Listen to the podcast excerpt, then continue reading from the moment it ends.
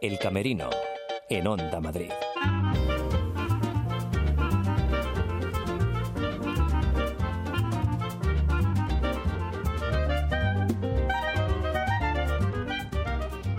Hola, ¿qué tal? Bienvenidos al Camerino en una edición especialmente mochilera. Se acumulan las propuestas en Madrid y esta semana estamos viajeros. Nos hemos pasado por el Teatro de la Comedia, los del Canal, la Abadía, el Centro Cultural de la Villa y acabaremos esta mañana de sábado en el Café Berlín celebrando San Isidro con buena música. Vamos con prisa, así que subimos el telón.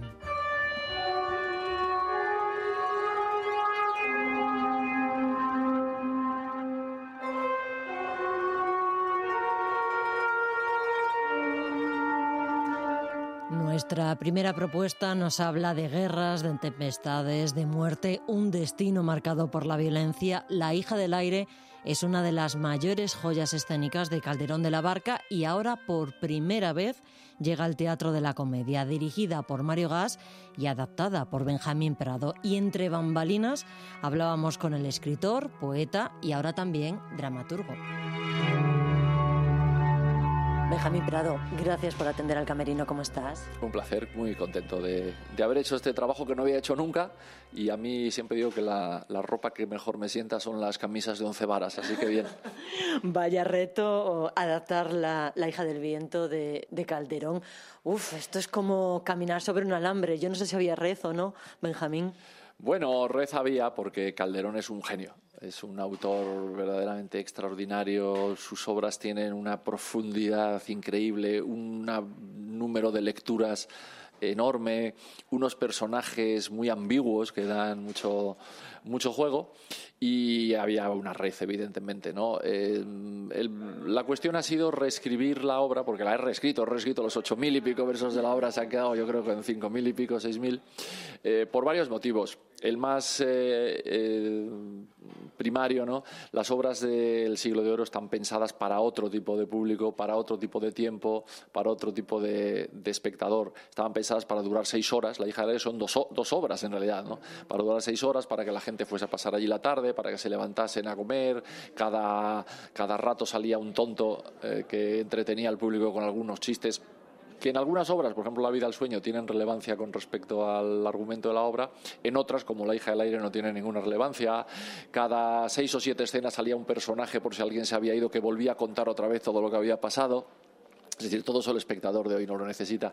Y yo desde el principio pensé que no iba a hacer una versión para filólogos, que me merecen todos los respetos, sino una versión para el espectador, las, las espectadoras y los espectadores de, de hoy, que lleguen, que la, la obra va a una velocidad estupenda, gracias a la dirección de Mario Gas y al buenísimo trabajo de las actrices y los actores, y se ve como si estuvieras viendo una película casi de acción realmente, ¿no? Lo que pasa es que es una acción con mucho contenido, porque como hemos dicho es una obra que habla del poder, habla de los celos, habla del deseo, habla de, la locura que produce la pérdida del poder, habla de la amistad, habla de la traición, habla de política, es una obra de una complejidad. Para mí, una de las grandes, grandes, grandes obras de la historia del, del teatro del teatro, no del teatro español, sino del teatro con T mayúscula. Decía Mario Gas que para ser fiel a esta obra había que ser un poco infiel. Tú nos hablabas de, del verso de la métrica, incluso eh, de los pareados que ponemos ahí eh, entrecomillado, ¿no? Esos pareados que a veces a, al oído nos suenan tan raros todavía. Sí. Eh si vas a comprar carne no te olvides de darme, ¿no? Digamos, todo suena muy mal paradero, pero es que en eso sí que he sido muy fiel a Calderón, aunque haya reescrito la historia, sea la misma historia con otras palabras, con algunas las mismas eh, y algunas cambiadas. Es verdad que el metro lo hemos respetado de manera escrupulosa. Donde había endecasílabo se hace endecasílabo, donde había romance se hace octosílabo, donde había pareados se hace pareados, donde había consonancia se hace consonancia, donde había asonancia se hace asonancia. Ahí le hemos sido absolutamente fieles porque creo que la música de la obra lo, lo requería y porque Calderón es muy listo. Él sabe perfectamente cuándo conviene hacer un octosílabo que es más, más vivo, más rápido, eh, que no requiere detenerse tanto en, en la acción y cuándo merece la pena hacer una consonancia cerrada para que cobre fila lo que se está contando otro tipo de profundidad. Es muy listo y eso había que respetarlo, eso está tal cual. Porque el público también del año 2019 del Teatro de la Comedia es un público también muy listo, que está también muy toreado y, hay que darle un poquito, si me lo permites, eh, la esencia, eh, el juguillo. Y, sobre todo recordar para quién estás escribiendo. Es decir, bueno, hay una escena en la obra en la que cuando llega el ejército de, del príncipe Irán a asediar eh, Babilonia, está Semiramis dentro, tienen preso a su padre, Lidoro, y entonces, bueno, es un momento de un dramatismo tremendo. Hay un ejército gigantesco, ¿no? Unas tropas allí vienen armados como yihadistas hasta, hasta los dientes, la gran baza es tener a preso a Lidoro porque y en medio de todo eso, de pronto hay un personaje que dice, pero, un momento, aquello que hay allí parece un hombre que se descuelga con una sábana por... Pero si es mi padre. Y así se sabe. Bueno, ha habido que inventarse ahí, en ese caso sí, tocar un pelín, buscar que alguien lo suelte, hacer un cómplice dentro, alguien que está agraviado y quiere eh, vengarse del agravio y demás, porque hoy en día eso es inverosímil para el, para el espectador del siglo XXI. Entonces, bueno, esas cosas pues está bien también tenerlas en cuenta, ¿no? Y bueno, y ahora que hablamos del siglo XXI, hablamos también del Me Too, a lo mejor una obra eh, de profundo calado feminista. Eh, la mujer es, protagonista, eh, la mujer poderosa, la mujer que insufla el deseo eh, en los demás, la propia hija de la violencia. Se habla de tantas cosas eh, en esta obra. hay que decir lo primero que Semiramis está basado en un personaje entre mítico y real. Parece que hay una, un personaje real, eh, Semiramis, que efectivamente extendió los, los, las fronteras de, de Siria hasta límites insospechados. Y sobre ese personaje es sobre el que se basó Calderón para hacer, Calderón y otros para hacer esta obra. Es un personaje que tiene una lectura evidentemente eh, muy feminista para, para hoy, pero no porque yo le haya querido añadir nada para complacer al espectador del siglo XXI, sino porque está en la obra de Calderón. Es una mujer sometida a una, a una maldición bueno, esa maldición que en la obra de Calderón es una, es una maldición mítica, una maldición de la diosa Diana, eh, mientras que la, eh, que, la, ataca, mientras la protege la diosa Venus, también podemos eh, trasladarla al día y pensar que algunas mujeres están sometidas a muchas maldiciones. La primera, la de ser mujeres. La segunda, la de cobrar la mitad que los varones en los trabajos. La tercera, la de haber estado sometidas a infiernos de 50 metros cuadrados por aquellos que creían que eran sus poseedores. Porque todo eso está en la en la obra. Semiramis tiene esa parte casi de ciencia ficción, que es esa belleza mm, simbólica que a cualquiera que la ve le, arrebata los sentidos, consigue que dos amigos que eran leales hasta la muerte, eh, como Menón y el Reinina, se conviertan en feroces rivales porque compiten por ella. Es una mujer que está predestinada a ser de otros, a que otros la quieran poseer y a que otros la quieran esconder porque no quieren que eso que es de ellos, según ellos, eh, lo pueda ni siquiera ver otro, ni mucho menos disfrutar. Entonces son lecturas evidentemente muy actuales, más allá del estar hablando de una mujer que en un mundo de hombres, de reyes, de príncipes y de guerreros se impone y es la, la reina espada. Hermana más, tengo que decir que esta adaptación, y la obra también lo es, ¿eh? pero esta adaptación se ve muy bien, es una obra de acción donde hay batallas, donde hay luchas y donde Semiramis no está mandando a otros a pelear por ella, sino que está espada en mano yendo a participar en las, en las guerras. Eso es una visión muy, muy de hoy en día también. ¿no? Además, ella toma sus decisiones, al final es, es consecuente con, lo que hace, bueno, consecuente, eh, ejerce también la violencia, eh, eh, encierra a su hijo por, el poder. es una mujer con, con todos los matices, no es una mujer plana. Bueno, es una mujer sin principios y con un principio que lo justifica casi todo, ¿no? Es una mujer que hace lo que sea incluso pasar por encima de su propio hijo para recuperar el poder que ha perdido por un acto de soberbia.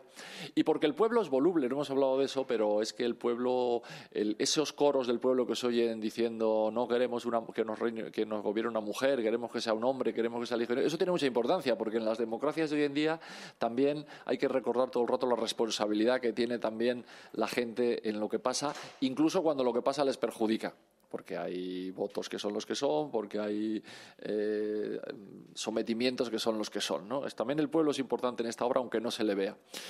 Semiramis tiene, como digo, no solamente una maldición, sino ha sido muy maltratada y sale, digamos, a repetir, lo ha dicho muy bien Marta Poveda, a repetir con los demás aquello que los demás le han hecho a ella, que es imponerse, dominar, gobernar, manipular, etcétera como son los clásicos, ¿eh? que desde hace tantos siglos nos están hablando de casi lo, que nos está pasando, como es Don Calderón. Mira, es que para mí esto es una de las razones que me también impulsó a hacerlo. Yo estoy publicando hace tiempo una serie de novelas protagonizadas por un profesor de lengua y literatura que es Juan Urbano y que de vez en cuando suelta frases de los clásicos precisamente para demostrar que es que en nuestros clásicos ya estaba todo hecho, que está muy bien irse a Shakespeare, está muy bien irse a los griegos, a los romanos, aquí lo hace Calderón, pero también hay que recuperar, recordar que los clásicos del siglo de son extraordinarios, que la profundidad eh, moral, ideológica, religiosa, social eh, y de todo tipo está en ellos y que es muy difícil tener algo eh, sobre lo que pensar hoy en día que no lo hayan pensado ellos antes.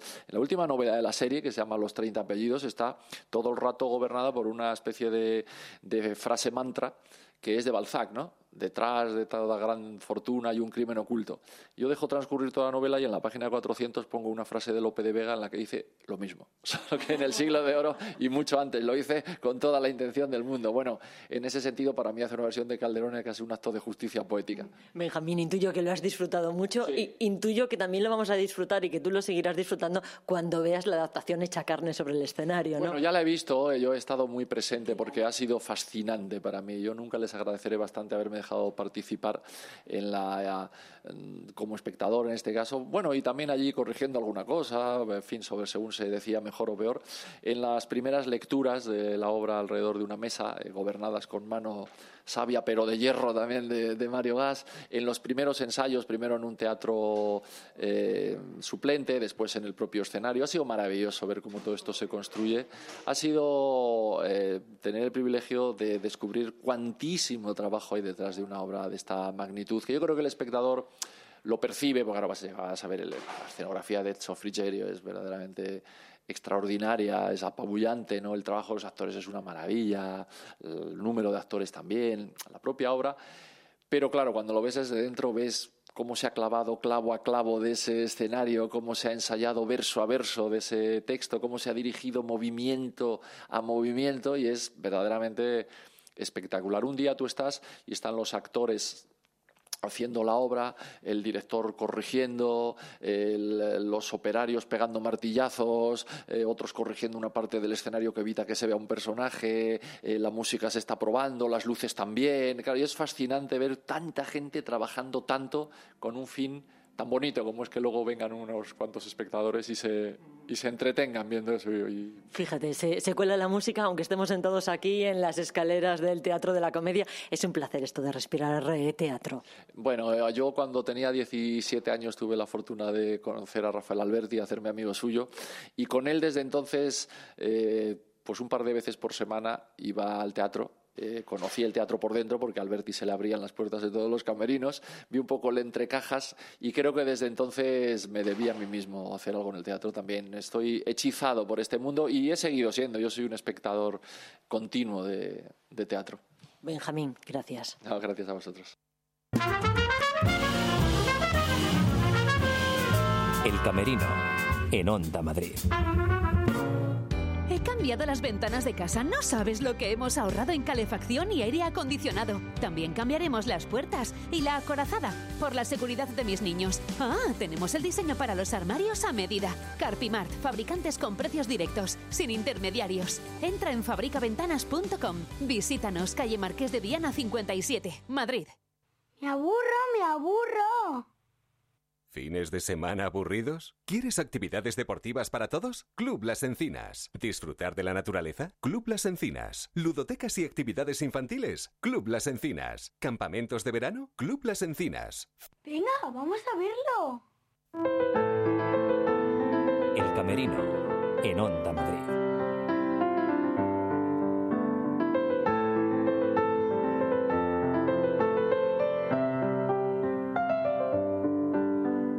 Quiero terminar parafraseando a la escritora nigeriana Chimamanda Ngozi. Voy al teatro para que me consuelen. Voy al teatro para que me conmuevan. Voy al teatro para que me recuerden la gracia, la belleza y el amor, pero también el dolor y la pena. Y todas esas cosas importan. Todas son lecciones útiles. La voz la de Natalia Álvarez, directora de los teatros del canal, durante la presentación de la nueva temporada, apuesta firme por la creación contemporánea y la danza como ejes centrales de una programación ambiciosa y de marcado carácter internacional. Y precisamente con la primera mujer directora de los teatros del canal charlábamos unos minutos aprovechando su puesta de largo. Natalia Álvarez, muchísimas gracias por invitarnos a los teatros del canal, ya tu segunda casa, ¿no, Natalia? Sí, bienvenidos, bienvenidos y buenos días. Sí, mi segunda casa porque casi vivo aquí desde hace dos años y medio. Es una programación que es enorme, ¿no? Con tres salas y aparte un centro de danza con nueve estudios, así que hay una actividad frenética todo el año.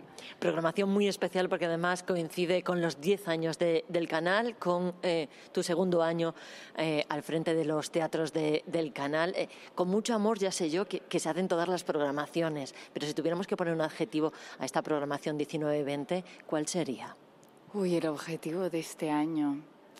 Pues el de hacer unas artes escénicas contemporáneas inclusivas para todos y para todas. Ese es el objetivo, intentar diversificar en lenguajes, en temáticas, en que de una forma o de otra eh, le llegue a todo el mundo. Cada vez más gente conoce, cada vez más público conoce la programación de los teatros del canal, decías durante la presentación. Mm, vienen a que les sorprendamos, a que les descubramos el mundo, otros mundos posibles, ¿no? Eso es muy bonito.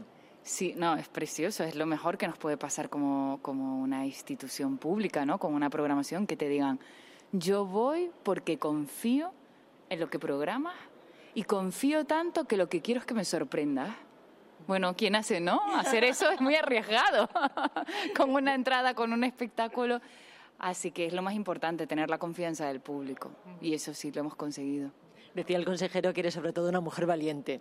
Yo no sé si el adjetivo este de valiente, eh, bueno, y en el mundo de la cultura. O inconsciente, una mujer inconsciente. A veces con, ¿eh? con este buque gigantesco, ¿no? De los tres espacios. Pero bueno, también el consejero tenía como, ¿no? Esta apuesta eh, por mí, y por mí como directora y como mujer, que tampoco es tan fácil de encontrar.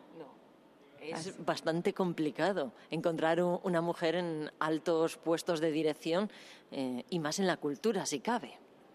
Sí, sí, es así. Desgraciadamente lo del techo de cristal es muy real y bueno, blindado para nosotras, pero hay huequecitos donde, ¿no? Donde gente como el consejero de cultura pues me ha permitido estar, sí. Los teatros del canal se ha convertido en la casa de la danza. Decías tú, de la danza contemporánea y del flamenco contemporáneo. Nos habéis abierto una puerta que, en Madrid, no digo que estaba cerrada, pero sí difuminada. No sabíamos a dónde acudir. Sí, la idea con la que empezamos la gestión del proyecto, de crear un centro de artes escénicas contemporáneas, era que un foco muy importante fuese una programación, por primera vez en Madrid, estable de danza durante todo el año.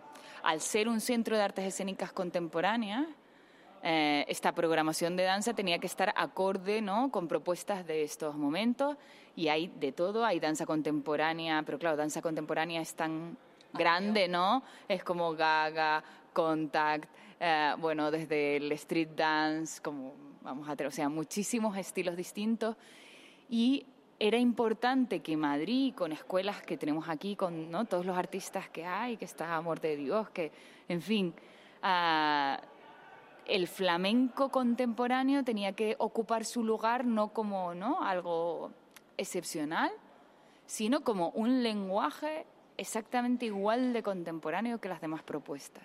Y eso es lo que recogemos aquí.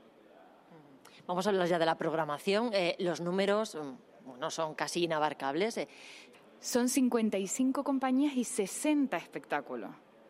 Son más espectáculos porque a algunos de los artistas le dedicamos miradas, que es traer algunas obras, ¿no? Para que podamos conocer al artista al completo y traemos varias sobre él. Por ejemplo, vamos a presentar a Mohamed Al-Khatib, que es un dramaturgo francés, y traemos dos obras suyas, o le hacemos una mirada como un especial a la compañía valenciana El Pont Flotant, y son tres obras.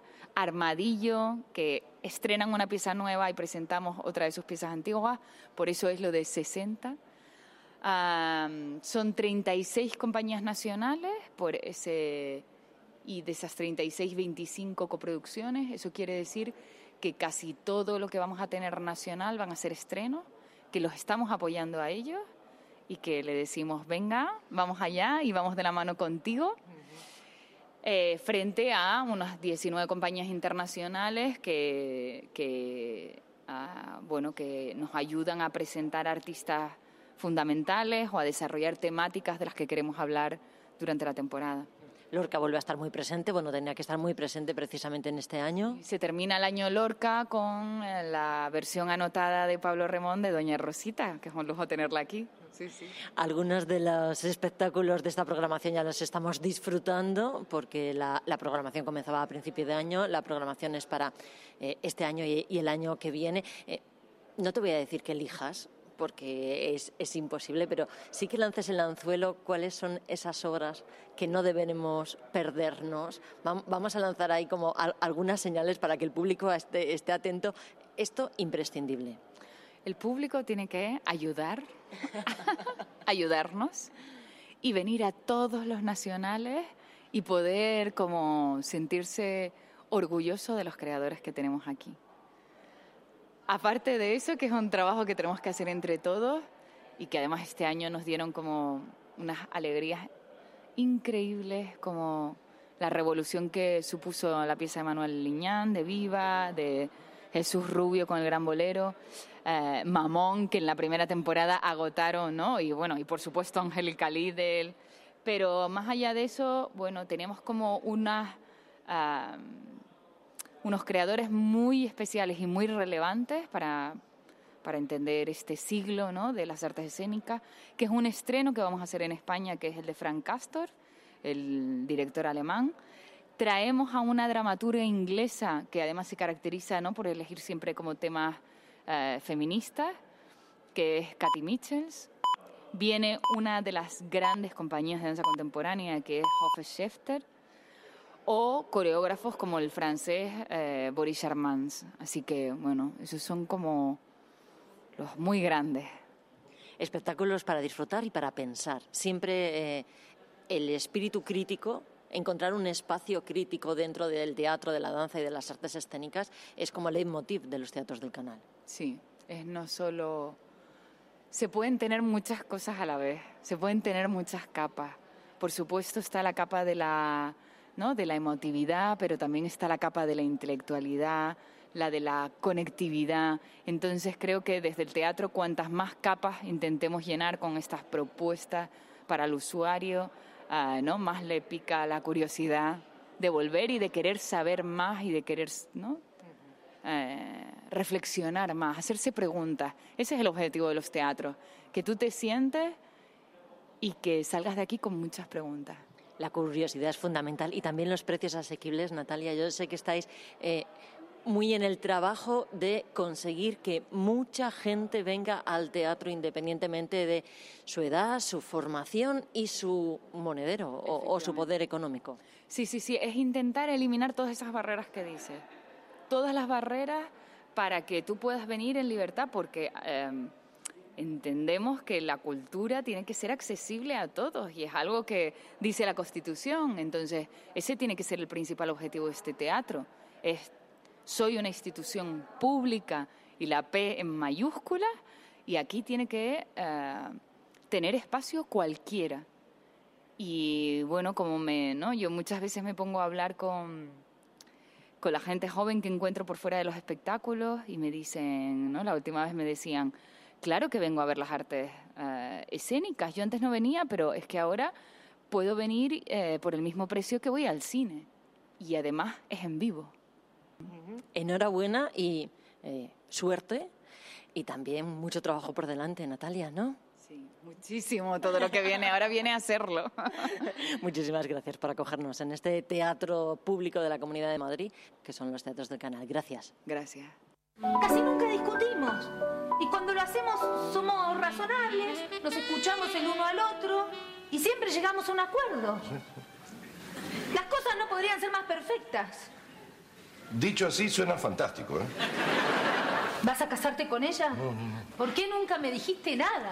¿Cómo hago para decirte que ahora hacer el amor se transformó en algo planificado y aburrido? ¿Qué pasó? Acordate que el martes es el cumpleaños de Eva. ¿Alguna vez en mi vida me olvidé los cumpleaños de mis hijas? Siempre. Entonces, ¿para qué insistís? Pensaste que esta noche podíamos recomponer nuestro matrimonio, ¿no?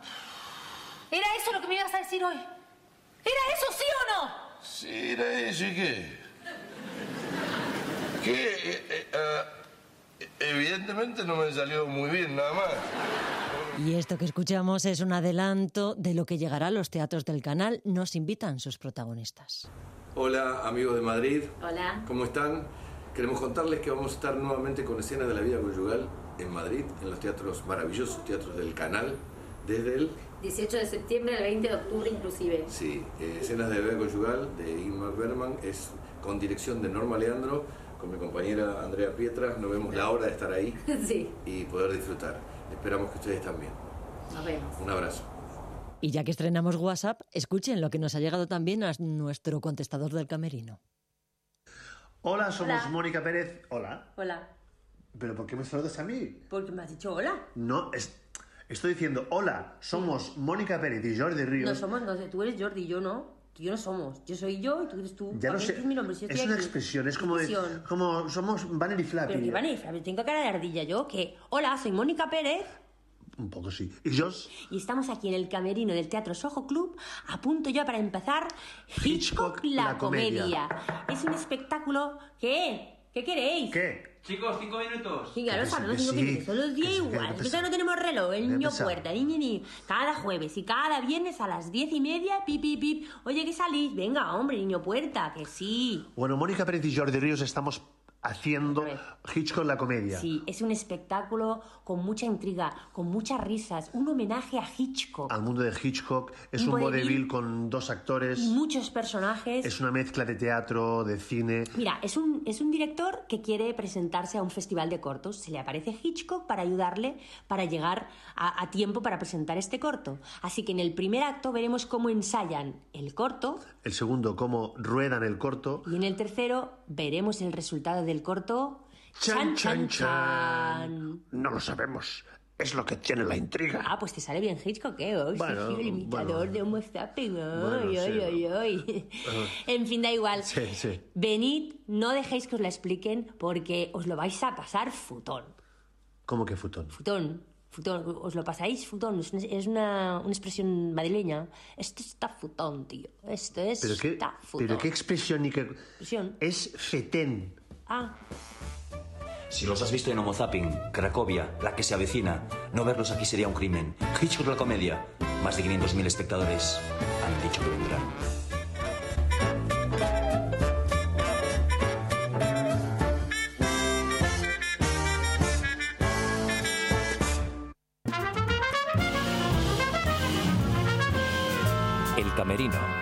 En Onda Madrid. ¿Te gustan los payasos? No, no. ¿No? ¿Y crees que son necesarios? Sí, siempre serán necesarios los payasos, sí, seguro. Siempre.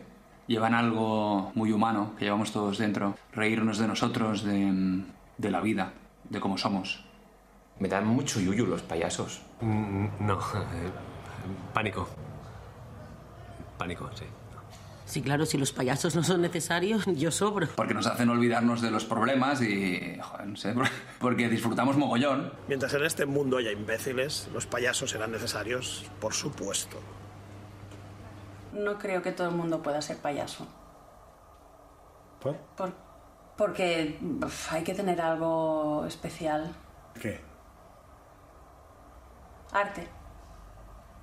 Me dicen que soy un payaso.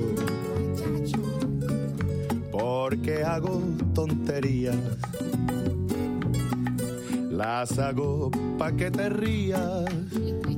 Y así creyentes al fracaso y a las ganas. El payaso busca y casi siempre encuentra las fisuras en la razón y en sus semejantes. Eso lo decía Baudelaire y ahora en el Teatro de la Abadía nos invitan a que nosotros reflexionemos sobre los payasos sin perder la sonrisa. Nosotros nos íbamos hasta la capilla de los teatros de la Abadía para charlar con Jordi Aspa. Es el director de este divertidísimo montaje y además es Premio Nacional de Cultura. Jordi Aspa, gracias por atender al camerino en esta acústica que tenemos aquí en el Teatro de la Abadía. Ahora sí que estamos en capillita. Gracias por atendernos. Gracias a vosotros por, por, por, por acogernos y por, y por difundir eh, romance y. Es un placer siempre. Eh, contabas hace un segundito 30 años eh, ejerciendo la profesión de payaso. ¿Ha cambiado mucho la, la, profesión desde que tú comenzaste ahora? La profesión no sé, pero yo sí. yo sí, mi concepción también del, del, payaso ha cambiado. Sí, ha cambiado mucho, porque el mundo cambia cada, cada instante, cada segundo. Uh, evoluciona mucho, se viaja, se, la tecnología, la relación con la materia, todo esto, eh, el mundo, la sociedad, es, todo esto. El payaso eh, estudia todo esto, antropología, sociología, política, todo esto, todo esto le influye y, y se nutre y crece con todo esto, porque porque no es nada más que un reflejo de, de, todo lo que está sucediendo y intentar pues hacerlo más agradable, reírse de uno mismo, crecer, aprender de los errores. El payaso es el error en persona. Entonces nos cuesta aceptar los errores porque queremos hacer las cosas bien hechas y las que y entonces el payaso lo hace mal hecho y, y, y, cuesta a veces entender a los payasos. Pero ¿por qué? Pero, pero si es lo mejor del mundo. Luego siempre estás a tiempo de, de, hacerlo bien hecho. Hacerlo mal hecho cuesta más. Llegáis a Madrid con un espectáculo que es un homenaje a, a los payasos, un homenaje o una reflexión también a la, a, a la profesión y, y, a cómo está eh, el mundo. Sí, intentamos hacer una cuando, cuando me llamaron, que claro, yo he entrado en, esta, en el tercero de esta, de esta trilogía de Rum, Rumia y Romance, uh, claro, de golpe me di cuenta que era un reto, que era dos espectáculos que han funcionado muy bien, que han tenido su éxito, sus giras maravillosas, y el tercero dices, ay, ay, ay, la gente se espera, los programadores, el público, que... pero como soy, ya he dicho, un hombre de circo y he aprendido así, con el riesgo y con todo esto, pues me tiré al vacío con ellos. Y sí, empezamos a trabajar sobre esto, sobre el público, qué conoce del payaso, qué se espera, qué referencias tienen, porque era, era muy importante. Y también lo primero que hice fue una entrevista individual a cada uno en su casa, porque algunos nos conocíamos, otros no, con la cámara y, y, y para ellos que era, yo quería saber, porque si los tenía que dirigir y compartir, o teníamos y, y fue muy interesante. Hicimos un vídeo, al final no, no, lo utilizamos, pero está ahí. Y ellos también han, reflexionado mucho a partir de, de, estas reflexiones del público, de estas declaraciones. De, hay gente que, les da pánico, hay gente que no conocen, hay gente que solo conocen los antiguos, hay gente que es, con, dice que es una cosa casposa, cerrada del armario, llena de polvo, se lo imaginan así. Entonces hay todo un, abanico de, de, puntos de vista que nos han ayudado a tejer unas preguntas que no hemos encontrado respuestas ni la buscamos, sino que van generando preguntas y que es que es lo que nos hace avanzar, ¿no? Continuar a preguntarnos. Y es muy importante pues cuestionarse de por qué nos reímos o por qué el payaso es necesario en el siglo XXI o no es necesario o a lo mejor ya, es una cosa obsoleta y, y no hace falta o, o qué. Ya. Muchas preguntas y pocas respuestas. Sí, sí, sí, muchas reflexiones y mucho diálogo, sobre todo intercambio también en, entre todos los del equipo, entre el público también. Nos gusta que eh, cuando sale el público, pues a ver qué ha pasado, ¿no? Mucha gente nos dice, ostras, claro, vemos allí proyectados a gente, pero podría ser yo, pues ese día yo pasaba por la calle, me entrevistáis a mí y salgo yo ahí diciendo, y además yo pienso como ella pensaba uh -huh. y, y, bueno, es una manera de, de hacer despejo ¿no? de, de, de todo, lo bueno, lo malo. Lo... En el escenario, ¿cuántos payasos hay? ¿Cómo interactuáis? Un poco, ¿qué, qué va a ver el público?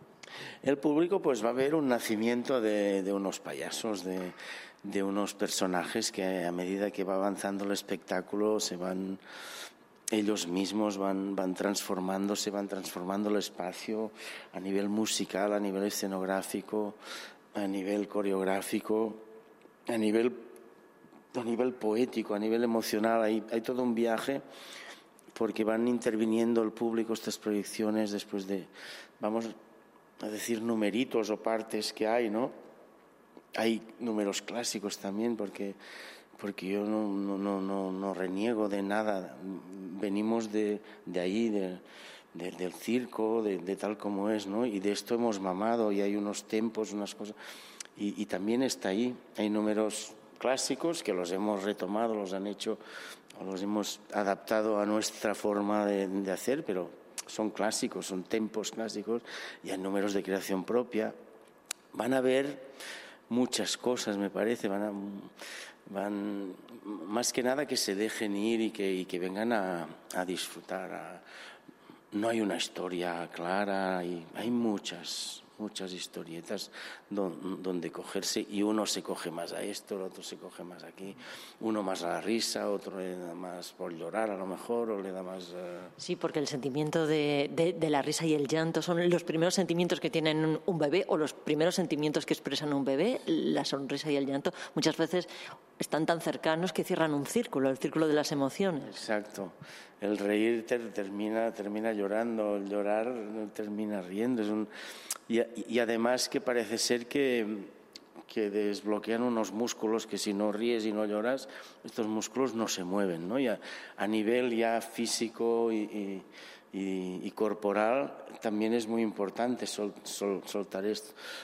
Cuando te has pegado un hartón de reír o un hartón de llorar, estás como, como más libre, ¿no? Sí, como más relajado. Y, ostras, pues es importante.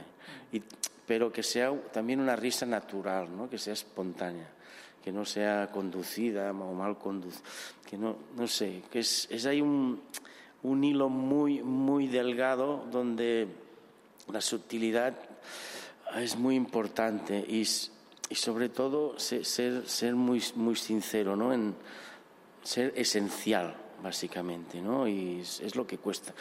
Es, es un viaje de, de, la vanidad a la honestidad para mí, el payaso también, ¿no? Es un, es una cosa muy importante, ¿no? El, no puede ser un, un, un, egocéntrico, un payaso.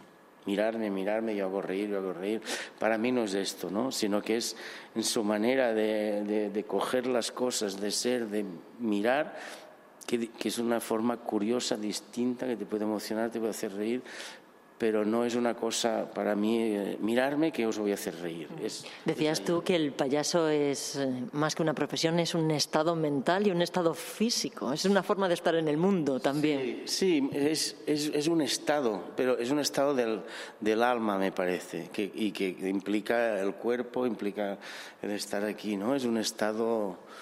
Y esto es muy importante que también las escuelas de payasos que hay, que, que, se lo, que se lo cuenten, porque para mí es más importante esto que no encontrar si vas con gorro o con una gabardina o con una nariz. Primero viene, viene este estado de saber, de, de mirarte al mundo de esta forma, ¿no? De, de, de, payaso. Y luego ya viene todo, porque cada uno es distinto. Uno es más alto, uno es más gordo, uno es más bajito, uno es, uno es más enérgico, el otro es más balsámico. Entonces, es, también se potencia a partir de cada uno. Y es, esto es lo chulo, la variedad. Ellos cinco son súper distintos. Uh -huh. y, y, es ahí también su riqueza, ¿no? Y sus... Jordi, un último consejo para venir a ver este espectáculo de romance. Eh, venir con la mente muy libre. Sí, sí, sí, venir, venir a, a disfrutar de, de, lo, de, de, lo que los payasos os van a dar, que pueden ser risas, pueden ser emociones, pueden ser, uh, no sé, incluso rabia a lo mejor, a un momento dado por algo que oyes de, que se dice por o, pero, pero venir abiertos porque, porque hay muchas cosas hay para, para, para esponjarse, ¿no? Y, y, y también que podéis decirles también al final, esperarlos y, hablar con ellos, que es, es, muy importante para ellos también el intercambio con el público, de, que la risa que les ha gustado, las entrevistas, es, es, importante. Que vengan libremente la gente y con, y con ganas de ver un espectáculo. Aquí nos encontramos en el Teatro Abadía. Jordi Aspa, gracias, ha sido un verdadero placer. Gracias a vosotros y os esperamos y el teatro lleno siempre a los que están encima del escenario les da un placer enorme. El Camerino, en Onda Madrid. He cambiado las ventanas de casa. No sabes lo que hemos ahorrado en calefacción y aire acondicionado. También cambiaremos las puertas y la acorazada por la seguridad de mis niños. Ah, tenemos el diseño para los armarios a medida. Carpimart, fabricantes con precios directos, sin intermediarios. Entra en fabricaventanas.com. Visítanos, calle Marqués de Diana 57, Madrid. Uf, me faltan manos. a mí me pasaba lo mismo hasta que me pillé una mochila Toto. Son súper cómodas y cabe de todo. Sí, eso he oído, que molan mucho y son exclusivas. Tienen de todo, mochilas, bolsos, maletas y complementos para el Insti y la universidad. Ah, y para el gimnasio, que me va de fábula. Pues me la pillo en toto.es o en cualquiera de sus puntos de venta. ¿Quieres actividades deportivas para todos? Club Las Encinas. ¿Quieres disfrutar de la naturaleza? Club Las Encinas. ¿Quieres ludotecas y actividades infantiles? Club Las Encinas. ¿Quieres campamentos de verano? Club Las Encinas. ¿Te has preguntado qué quieres tú para tu familia? Imposible encontrar un club que te ofrezca más por menos. Clublasencinas.es. El Camerino, en Onda Madrid.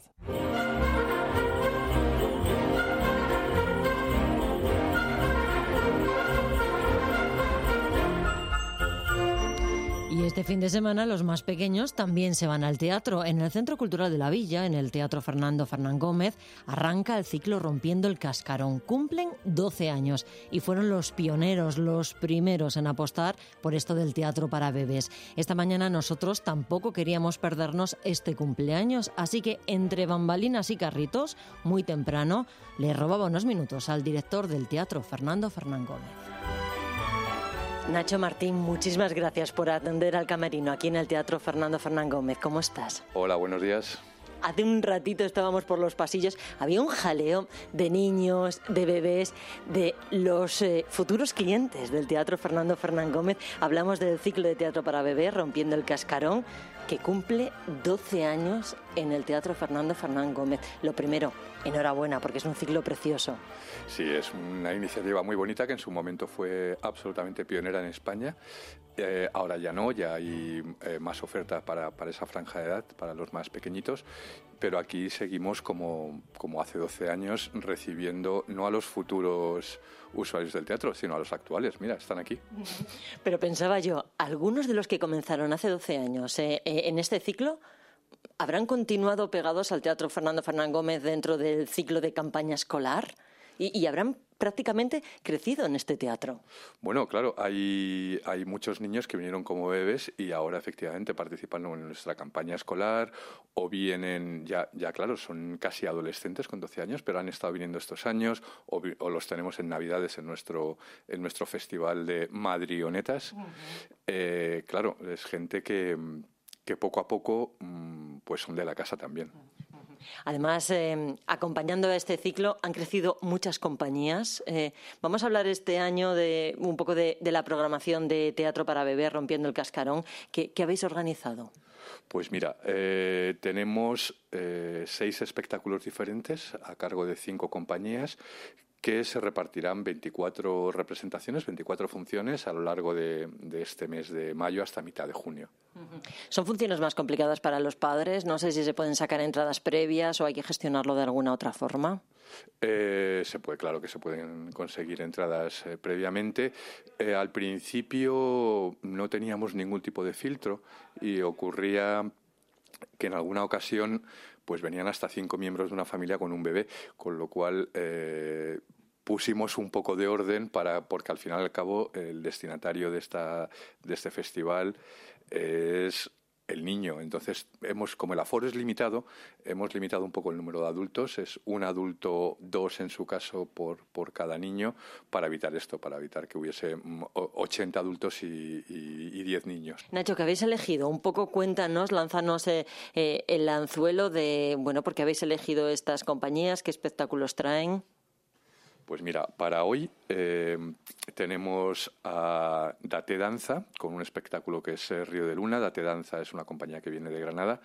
Eh, Río de Luna, que es lo que vamos a ver ahora, es una metáfora del nacimiento, de la complicidad del bebé con su madre. Son, son temas eh, que para el bebé son muy reconocibles y habla mucho de su mundo.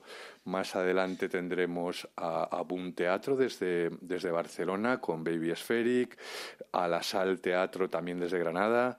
Em, con un espectáculo que se llama Sin Palabras, se las llevó el aire, eh, el Ultramarino de Lucas, que es un clásico ya entre nosotros, nos trae este año a mi lado, eh, y luego eh, Arena en los Bolsillos, una compañía que también es de Granada. Este año parece que, tenemos mucho foco en Granada, pero es que realmente es un vivero de, compañías de teatro infantil, eh, con un espectáculo que se llama mm, Arena, Arena en los Bolsillos.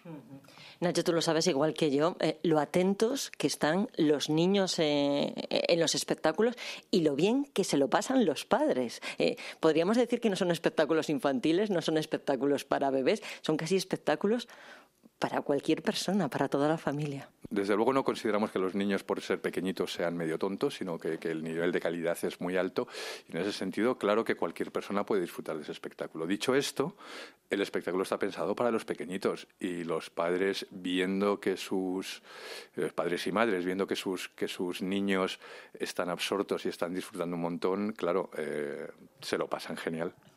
Y el ciclo ha ayudado también a, formar un vivero de compañías, porque al haber un, ciclo en Madrid para este eh, teatro, para este público de cero a, cuatro años, eh, se ha creado como, un circuito, como que se ha, fortalecido también las compañías que muchas veces bueno, no tenían a dónde acudir. Bueno, sí, eh, por una parte a compañías que sí hacían teatro infantil, pero no, pero no para tan pequeñitos, les ha animado a, a explorar el terreno de, de los bebés y la primera infancia. Por otro lado, es verdad que al hacerse aquí en Madrid, en el Centro Cultural de la Villa, aquí en Colón, eh, las compañías tienen mucha visibilidad. Entonces, en, modestamente en lo que podemos en este pequeño ciclo, pues sí creo que hemos ayudado a consolidar esta escena de, de propuestas de teatro infantil y de compañías. Lo dicho, enhorabuena. Nacho Martín, gracias por atendernos en el Teatro Fernando Fernán Gómez. Gracias. Gracias, buenos días.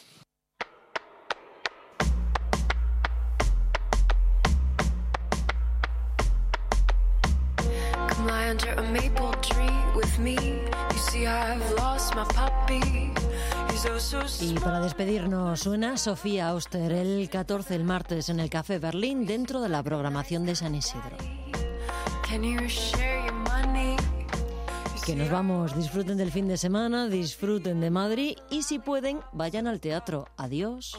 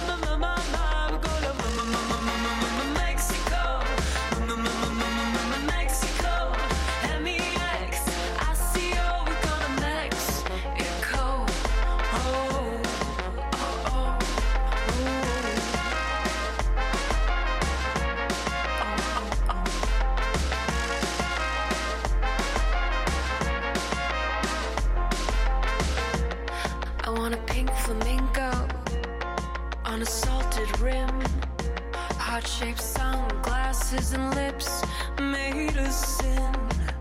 I get so tired of working, so I don't get off. Come with me, Daddy, and you just see what we can be.